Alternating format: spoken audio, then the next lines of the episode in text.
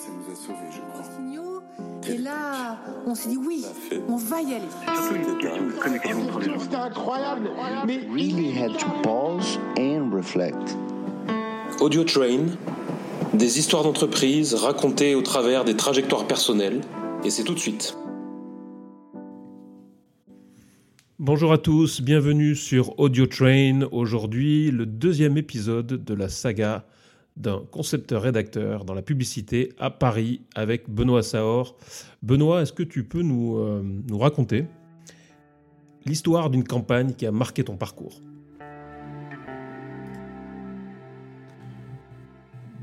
Une des campagnes, donc je, suis le, une des campagnes marquantes au début euh, de, mon, de, mon parcours professionnel, c'était une campagne pour FedEx, qui est vraiment à l'image de ce que peut être ce métier.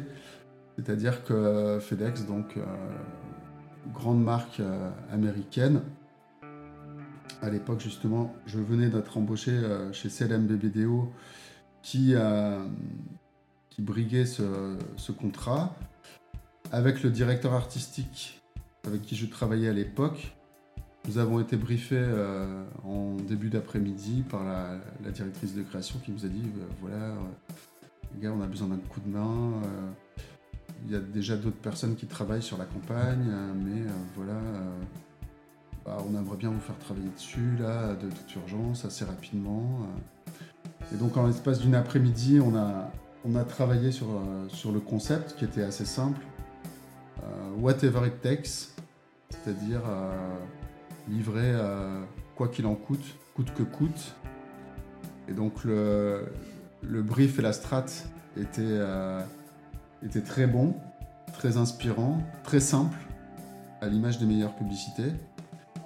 Et donc on a, cherché des idées de euh, livreurs FedEx qui, quoi qu'il en coûte, allaient livrer euh, leur, colis, un peu comme dans euh, Seul au monde, où à la fin le colis arrive. Et donc cette campagne qu'on a créée en l'espace d'une après-midi nous a amené euh, à gagner euh, des prix publicitaires euh, à travers le monde, un lion d'argent au Festival de, Cannes de la publicité. Et pour un travail qui a pris quelques heures, au bon endroit, au bon moment, on est, arrivé, sans le savoir, à atteindre le sommet de la création publicitaire. Et petite anecdote sur cette campagne, alors que j'allais travailler un matin euh, justement chez, chez CLMB Vidéo, sur ma, ma 125, j'ai doublé un, camion poids lourd et euh, la campagne était, euh, une des affiches était, sur toute la remorque du, camion. J'ai doublé ce camion en regardant le livreur FedEx qui portait euh, un colis totalement enseveli euh, dans la neige et qui parcourait un, beau paysage euh, enneigé qui avait été photographié en Nouvelle-Zélande bien sûr. Parce que c'était en plein été que la campagne avait été créée. Donc ça reste un souvenir. What was it like? Donc ça reste un souvenir marquant euh, d'un métier, euh, voilà, qui euh, peut paraître, qui paraissait euh, être un métier euh, de euh, d'amusement, de champagne, de paillettes. Et nous, on le prenait très très au sérieux. Et d'un seul coup, on est on est parti justement dans un côté très victorieux, festif et qui était totalement inattendu pour nous. Quoi. Est-ce qu'il y a d'autres campagnes qui t'ont, tu es fier aussi à l'époque et euh, notamment sur. euh, Est-ce que tu te souviens d'une campagne euh, où le processus là créatif t'a demandé donc beaucoup d'efforts? Et comment t'es arrivé après donc à, craquer l'idée? Alors, à cette époque, oui, il y avait une, autre campagne pour laquelle on a travaillé pour Guinness. qui nous a demandé beaucoup de réflexion parce que justement c'était une campagne, euh, c'est une, campagne d'alcool donc encadrée par la loi Evin. Donc à la fois on était voilà, on, était jeunes, un peu expérimentés, mais en même temps on devait faire preuve d'ingéniosité pour pouvoir euh, créer cette campagne avec un brief euh, parfaitement inexprimable qui était euh, la maîtrise de la force intérieure. Donc on devait faire une campagne d'affichage pour une marque de bière qui devait dire la maîtrise de la force intérieure. On s'est dit véritablement comment exprimer ce message. Et donc ça a été le fruit justement toujours, je le répète, c'est un, travail d'équipe. Euh, c'est un travail qui se fait à deux. Je ne l'ai peut-être pas assez euh, dit au début, mais vraiment, euh, le travail de création publicitaire, ça se fait avec un directeur artistique et un concepteur rédacteur. Donc il y a les images, l'aspect artistique, l'aspect visuel, et il y a la partie, on va dire, concepteur rédacteur et l'aspect euh, mots, formulation, écriture, d'accroche, de slogan, etc.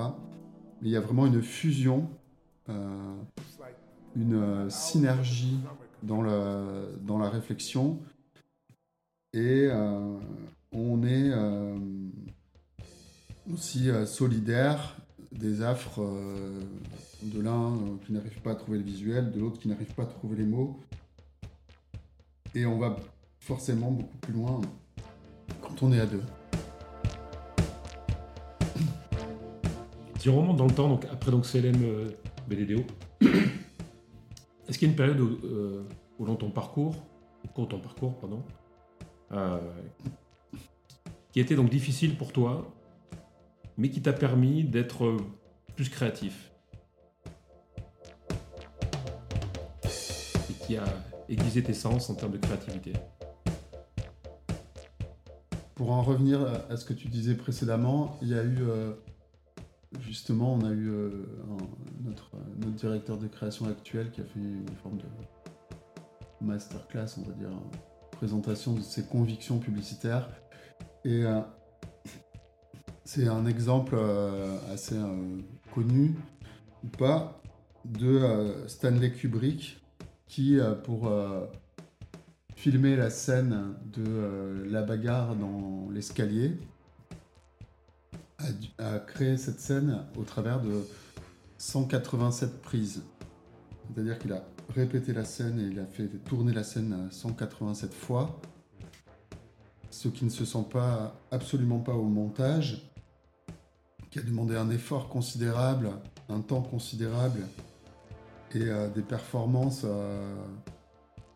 euh, Jack Nicholson euh, et, sa partenaire euh, absolument éprouvante, mais qui à la fin ne se rendent, dont on, ne se rend pas compte. Il y a une forme de, simplicité et de naturel dans la, violence qui nous fait oublier finalement tout ce, travail qu'il y a derrière. Et la publicité, ça peut aussi se résumer à ça, c'est-à-dire qu'on va voir la, une pub extraordinaire euh, nous bouscule, euh, qui est extrêmement bien filmée, qui a l'air vraiment euh, tellement évidente, tellement naturelle, tellement spontanée. La musique est si bien choisie, tous les personnages, les plans s'enchaînent, tout est tellement précis. Ça peut être souvent le fruit d'une année de travail, d'une année de réflexion, d'une année de, de propositions qui ont été jetées, d'une année de, fausses pistes, d'une année de déception, et pour aboutir à, des, à de très très euh, de très bonnes et de très belles publicités.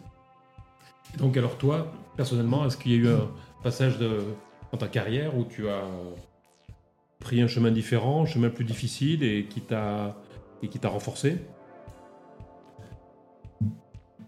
j'ai euh, voilà, j'avais commencé un peu euh, avec, euh, on va dire, une cuillère dans la bouche dans la publicité, donc j'ai eu de la chance de travailler avec les bonnes personnes, avoir les succès, des succès inattendus qui m'ont propulsé vers d'autres d'autres projets encore plus intéressants, une évolution de carrière, un changement d'agence, des évolutions de perspectives financière euh, meilleure. Et puis effectivement, euh, en 2008, euh, j'ai quitté l'agence dans laquelle je travaillais à un moment de, crise économique. Et j'ai eu vraiment un, questionnement sur suis-je suis -je toujours compétent Suis-je toujours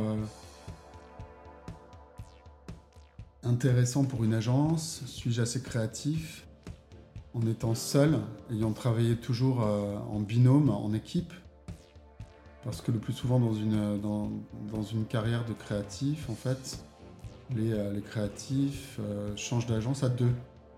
Toujours ce binôme concepteur-rédacteur, directeur artistique qui fait la force et qui fait la puissance d'une équipe prendre le directeur ou le concepteur rédacteur seul, ça ne se fait pas en fait. C'est une, c'est une équipe qu'on veut, c'est une, une équipe rodée euh, qui a des réflexes, qui a une expérience et, euh, et euh, une, efficacité de travail. Et donc je me suis retrouvé seul,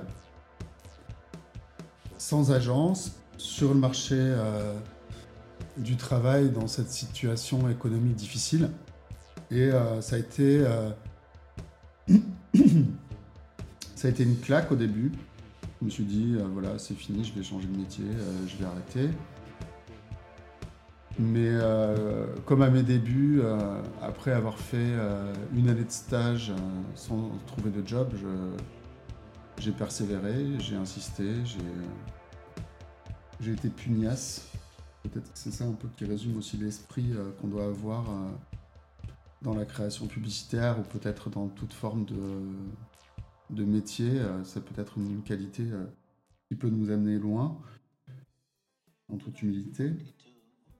Et donc, euh, ça a été cette opportunité de justement de proposer mes services à différentes agences, d'être ma propre petite entreprise, d'aller frapper à la porte d'agences que je ne connaissais pas, faire de nouvelles rencontres euh, apprendre de nouvelles façons de travailler avec de nouvelles personnes, me rendre compte qu'il n'y avait pas que les écoles de, dans l'organisation des agences que dans lesquelles j'avais travaillé, il y avait d'autres façons d'envisager les choses, dans des agences plus petites, moins organisées, plus simplement, de façon plus chaotique, de façon euh, plus, euh, plus express dans différentes formes de, de, situations que je, ne connaissais pas.